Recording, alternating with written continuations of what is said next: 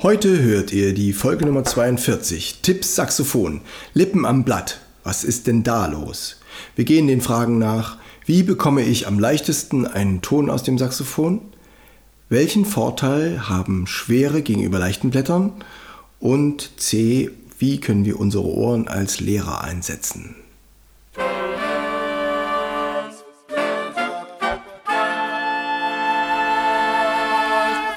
Taylors Bläser Podcast, der Wegweiser zum Lernen, Spielen und Unterrichten von Holz- und Blechblasinstrumenten. Hallo und herzlich willkommen, liebe Bläserfreunde, zur Folge 42 Tipps Saxophon. Lippen am Blatt, was ist denn da los? Ich beginne mit dem Bläserreim zu Folge 42.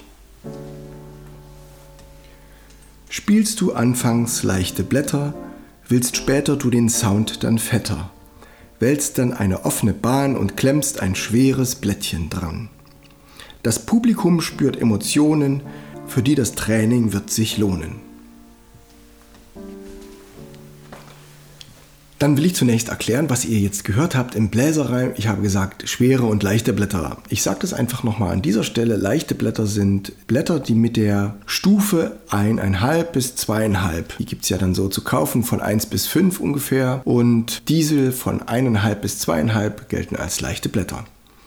Allerdings muss man dazu sagen, dass Blätter, wenn ihr die zwei Wochen lang intensiv beübt, dass die dann auch leichter werden. Also ein Dreierblatt wird dann auch ein zweieinhalber oder wird dann auch ein leichtes Blatt. Auch wichtig dazu ist noch, es gibt ja zwei hauptsächliche Marken, die Van Dorn Blätter und die Rico Royal oder die Rico Blätter. Und alle Blätter von der Firma Van Dorn, die sind ungefähr einen halben Grad schwerer. Also wenn ihr ein Van Dorn Blatt kauft, kauft ihr um einen halben Grad leichter, wenn ihr das vom Rico Blatt her gewöhnt seid. Aber es gibt auch noch andere Blätterfirmen, zum Beispiel finde ich die Alexander-Marke ganz interessant. Die hat da verschiedene Los Angeles oder New York als Unterkategorien. Die kann man auch mal durchprobieren. Da hat man mal eine Alternative, weil sonst gibt es ja immer nur die großen Firmen. Alexander. Die leichten Blätter sind dünner geschnitten und das Schilfrohr kommt aus Südfrankreich. Ist so eine ähnliche Pflanze wie unser Schilf oder wie Bambus und es wächst sehr schnell. Es ist eine einkeimblättrige Pflanze, hat also parallele Blattfasern. Was ich noch im Bläserreim erwähnt habe, ist die Bahn des Mundstücks. Die Bahn des Mundstücks zeigt an, wie offen das Mundstück vorne an der Spitze ist, nachdem wir das Blättchen aufgespannt haben. Das Blättchen ist ja gerade und die Bahn ist leicht gebogen, sodass eine kleine Lücke entsteht zwischen Blättchen und dem Mundstück selbst. Und das bestimmt auch die Lautstärke. So weit, wie das Blättchen schwingen kann. Deswegen macht eine offene Bahn, gibt mehr Platz dem Blättchen und damit könnt ihr einen lauteren Ton erzeugen. Ihr müsst aber auch ein bisschen mehr Kraft aufwenden. Das Blatt hat mehr Platz, kann weiter hin und her schwingen, kann eine größere Amplitude vollbringen. Es gibt Nummern, äh, die häufig verwendet werden. Die 5 ist eine eher enge Bahn, da sind da passt wenig Luft rein zwischen Blättchen und Mundstücks, eher ein leiser, gedeckter, feiner Ton. Eine 7 oder eine 8 oder gar eine 9 ist ein sehr offenes Mundstück, was schwerlos geht und viel Luft annimmt. Das als kleine Erklärung vorneweg, was ich im Bläserreim gesagt habe.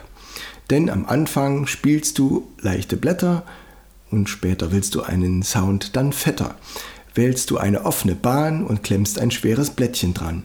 Das Publikum spürt Emotionen, für die das Üben wird sich lohnen.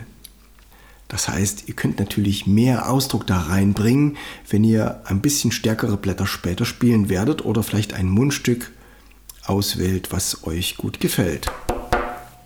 Wie bekomme ich am leichtesten einen Ton aus dem Saxophon? Das will ich euch kurz beschreiben. Stellt euch vor, ihr habt das Saxophon auf eurem Schoß oder ihr habt es umhängen und ihr habt es gut im Griff, vor allem den rechten Daumen gut eingehakt und ihr legt die Unterlippe über die Zähne, setzt das Mundstück an und jetzt geht es darum, ob ihr mehr an der Blattspitze ansetzt oder mehr zur Blattmitte hin.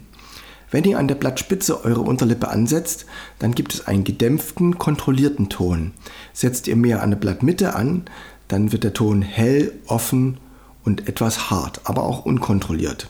weil dann hat das Blättchen mehr Platz zum Schwingen. Es gibt mehr helle und aber auch grelle Töne ab. Das müsst ihr experimentell nach eurer Klangvorstellung herausfinden, wo die beste Stelle dafür ist. Ihr lasst dann das Blättchen kräftig rauschen und es gibt noch keinen Ton, sondern ihr blast erstmal einfach los die Luft ins Instrument hinein und nach und nach werdet ihr dann die Lippen etwas straffer machen und das Blättchen zum Schwingen anregen, ohne dass dabei mehr Kraft aufgewendet wird. Und da kommt ihr nämlich dann in den ökonomischen Bereich, dass ihr merkt, an welcher Stelle es am leichtesten losgeht. Ihr hebt das Saxophon dann leicht mit der rechten Hand an und geht mit der Nasenspitze nach oben, sodass der Winkel zum Saxophon etwas steiler wird. Ihr blast dann mehr gegen das Mundstück, ähnlich wie bei der Klarinette. Und irgendwo gibt es eine Stelle, wo das Blättchen besonders leicht losgeht. Und das ist besonders für die Anfänger wichtig, diese Stelle zu finden, wo ihr mit wenig Kraft leicht einen Ton erzeugen könnt. Das ist die Grundlage für später, für einen guten, leichten Klang. Das war die wesentlichste Botschaft für heute. An dieser Stelle am besten gleich nochmal hören oder abschalten und ausprobieren. Die zweite Frage ist, welchen Vorteil bieten schwere gegenüber leichten Blättern? Das habe ich schon ein bisschen in dem Bläserreim drin gehabt, dass nämlich die Emotionen dann durch mehr Ausdruck da reinkommen ins Spiel, weil ihr im schweren Blatt einen dunkleren, schwereren und dynamischeren Ton habt. Und das ist eine gute Gegenkraft, mit der ihr mehr Gestaltung machen könnt. Die leichten Blätter sind wie gesagt eineinhalb bis zweieinhalb Stärke und wenn ihr leichtes Blätter, leichte Blätter spielt, wenn ihr die gleichen Blätter länger spielt, dann gehen die immer besser und der Klang ist hell und die gehen leicht los und die machen richtig Spaß und auch die tiefen Töne gehen gut und die klingen auch schön. Aber was man nicht so richtig merkt, ist, dass das Volumen verloren geht. Das ist der einzige Nachteil. Und äh, da muss man ein bisschen aufpassen. Ähm, es stimmt gar nicht, es ist gar nicht der einzige Nachteil. Es, mh, mm, es wird auch in der Höhe tiefer. Das Blättchen, das leichte Blättchen nimmt nicht mehr so viel Kraft an. Ihr könnt die hohen Töne oftmals nicht mehr mit der ausreichenden Kraft spielen und dadurch werden die hohen Töne etwas tiefer bei einem Blatt, was abgespielt und zu leicht ist. Und das Volumen geht verloren und deswegen nehmt ihr dann ein schwereres Blättchen. Auch wenn ihr zwei, drei Jahre Unterricht habt, nehmt ihr dann mal statt einer zweieinhalb eine drei oder eine dreieinhalb richtet die gut ein und spielt mit dem etwas dunkleren, etwas schwereren Ton und könnt dann mehr Klangfarben erreichen. Und das Publikum spürt Emotionen, für die das Training wird sich lohnen. Die dritte Frage war noch, wir brauchen das Ohr als Lehrer. Wir haben, anders als bei Streichern, wo man sich vorstellen kann, ah, wir setzen den Bogen oben auf, wir setzen den Bogen an der Spitze auf, wir halten das Kinn oben und wir bewegen die linke Hand und machen da Vibrato. Wir können uns das alles bildhaft vorstellen, wir können es einzeln einüben. Beim Saxophon ist es praktisch unmöglich, niemand kann in unseren Mund reinschauen und wir selbst, nicht mal wir selbst, können dann richtig sehen, was da passiert. Das heißt, wir müssen Dinge ausprobieren, wir müssen flexibel bleiben, wir müssen verschiedene Varianten probieren, verschiedene Blätter, verschiedene Mundstücke, vielleicht auch verschiedene Saxophone und dann daran lernen, was es für Möglichkeiten gibt, wie wir unseren Klang am besten entfalten können. Hört dazu die Folge 40, Echo und Hall. Da habe ich euch angeregt, in Kirchen zu üben oder im Treppenhaus. Oder hört dazu die Folge mit den Obertönen. Das war Physik im Blick 2, die Obertöne, Folge 39. Da hört ihr die Obertöne alle einzeln und wenn ihr euch konzentriert und vor eine Wand stellt und eine gute Akustik habt, dann könnt ihr in eurem Saxophonklang auch diese Obertöne einzeln heraushören und die dann entsprechend verstärken und gut abmischen, sodass es ein weiches Gesamtbild gibt. Ein gutes Verhältnis von Grundton und Obertönen. Also habt Spaß. Packt euer Saxophon aus, probiert mal ein anderes Mundstück. Wenn ihr in der Big Band seid, tauscht mal die Mundstücke. Der eine Woche, eine Woche mal vom Kollegen das Mundstück spielen und mal richtig drauf einspielen und dann wieder zurücktauschen. Da kann man auch schon eine Menge lernen. Übt ihr eine Zeit lang auf einem starken Metallmundstück, dann kriegt ihr mehr Obertöne rein. Auch wenn ihr dann zurück auf Kautschuk wechselt, habt ihr eine Vorstellung von den hellen Obertönen und bringt die dann in den dunkleren Kautschuk-Mundstückklang mit rein. Umgedreht, wenn ihr Metallmundstückspieler seid und ihr übt eine Zeit lang auf einem guten Kautschukmundstück, dann habt ihr ein Bedürfnis nach dunklen, weichen, warmen Tönen und könnt die dann vielleicht auch ein bisschen mehr aus eurem Metallmundstück herauslocken. Seid also neugierig und gespannt, was euch diese Experimente bieten und genießt es dabei vorwärts zu kommen. Ich habe euch etwas ausgewählt auf dem Saxophon und zwar gibt es ein Stück,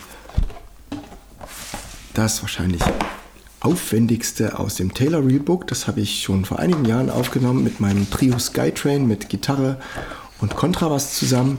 Das ist ein schneller Samba, eine gestreckte Bluesform und das heißt Brill's Instinct. Es gibt auch einen Film dazu, aber ich kann mich leider nicht mehr erinnern, welchen Titel dieser Film trägt. Jedenfalls die Hauptfigur heißt Brill in diesem äh, Film und der hat einen besonders guten Instinkt. So, und das Stück hört ihr jetzt in einer Live-Aufnahme.